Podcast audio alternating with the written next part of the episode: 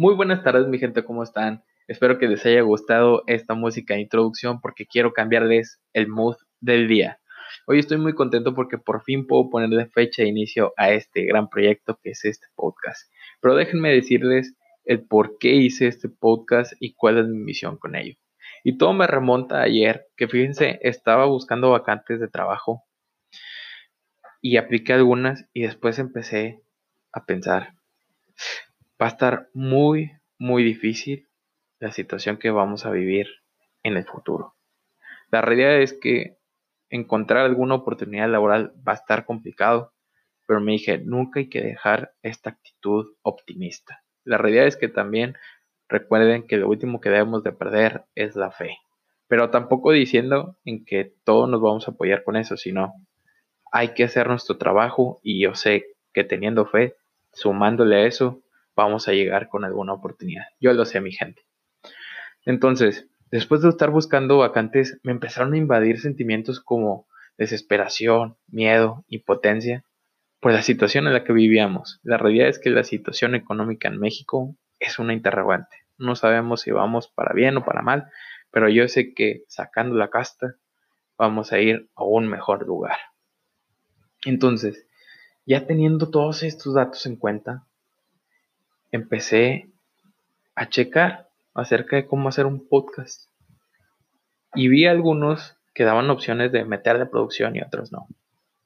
Y en el de bajo costo, ahí te decían, hermano, agarra tus audífonos, ponte a hacer un guion acerca del tema que vas a querer hablar, inscríbete a una plataforma gratuita y ahí está, la oportunidad ahí está.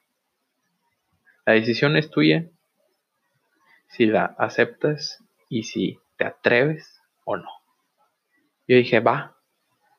Y empecé a ver acerca del contenido que quería hacer en este podcast.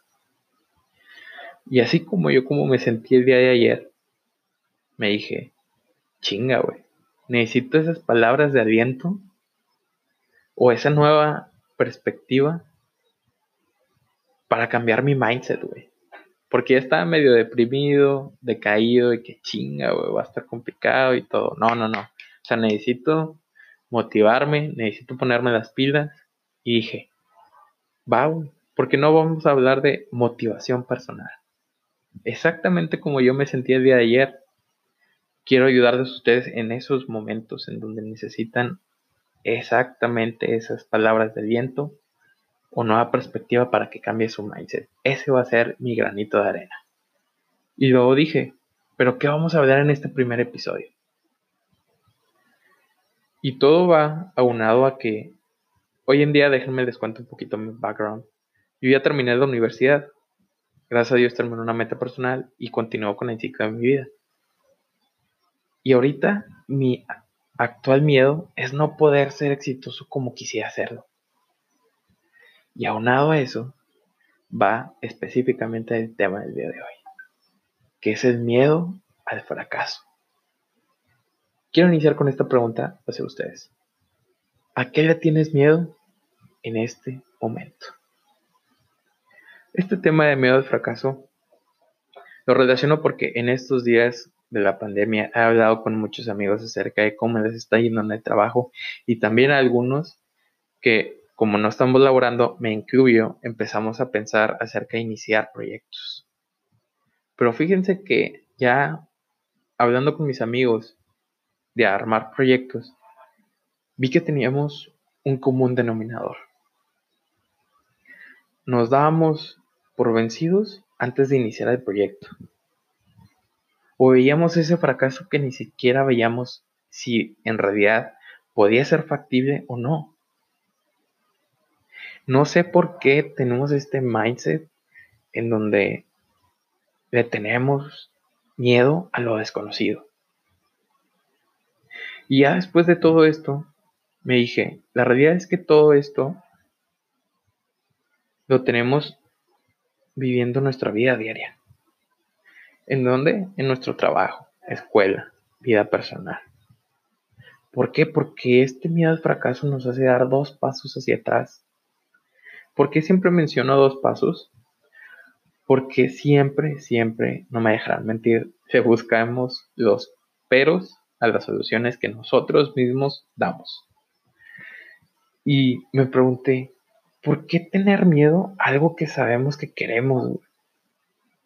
Sabemos que detrás de ello está nuestra verdadera satisfacción. Pero aún así, ¿por qué nos detenemos?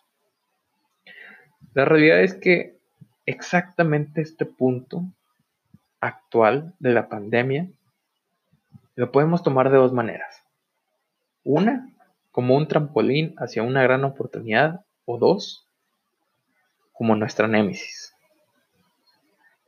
Y todo va a esto porque en estos días también he visto videos acerca de que muchos te dicen cómo hacer negocios y ganar dinero rápido. O sea, yo también me incluyo, la realidad. O sea, queremos estos hacks de evitarnos hacer errores para comenzar a hacer dinero rápido. Pero yo pensé en mi mente, a ver, Jonah, no eres un experto en el tema, así que hay que educarnos primero y ya empecé a leer libros y artículos. Y fíjense que noté algo muy importante. En todos estos libros y artículos mencionaban que no solamente el dinero era lo necesario para crear ese negocio, sino el conocimiento y las estrategias que tú tienes para llevarlo a cabo. O sea, ¿qué quiero decir con esto? A veces el dinero depende del rubro, claro, que quieras hacer negocio, no siempre tiene que ser tu primera opción, sino a veces puede ser el conocimiento y las estrategias y luego va el dinero. Claro que si lo necesitas, hay muchas maneras. Puedes buscar socios o hacer un crowdfunding. Entonces, hay diferentes maneras. Pero como les comentaba, nosotros al querer hacer estos proyectos a veces nos dábamos por vencidos antes que ni de tratar de hacerlos. Y ya después de todo eso, estaba platicando con un amigo. Y ese amigo también, de hecho, tenía idea de hacer negocio. Pero él me comenta, me dice, que le tiene mucha importancia a la crítica de la gente. Y digo, no, hermano, vas por mal camino. La realidad es que cuando la gente critica, nada más lo hace por chingar. Pero ojo, yo le dije, si es una crítica constructiva, ahí sí la acepto y sé más inteligente, Acepta esa crítica para evolucionar y dar un paso más. Pero si ya nada más es una crítica por chingar, la verdad es que no. Y igual, sé diferente, contéstale y ya, pero no lo tomes tan a pecho. Y ya me dije, bueno, y ese es en el aspecto, digamos, de emprendimiento, pero podemos tomarlo en nuestra vida diaria, en el mismo miedo al fracaso. ¿No? Pero yo como quiero terminar este podcast es dejándoles una tarea y una última pregunta. No sé si se han dado cuenta que cuando eres emprendedor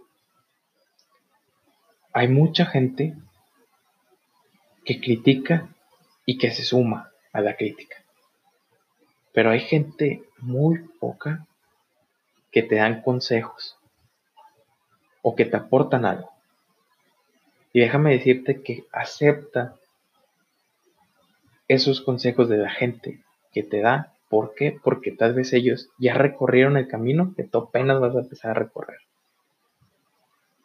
Y mi pregunta es, ¿y tú dónde quieres estar? ¿Atrás con la demás gente criticando? ¿O viendo de lejos a toda esa gente que te critica por estar más lejos que ellos, siendo un ejemplo para los demás. Muy buena tarde mi querida bandita, les dejo con esta última canción para este ending y les deseo un gran y bonito fin de semana. ¡Ánimo!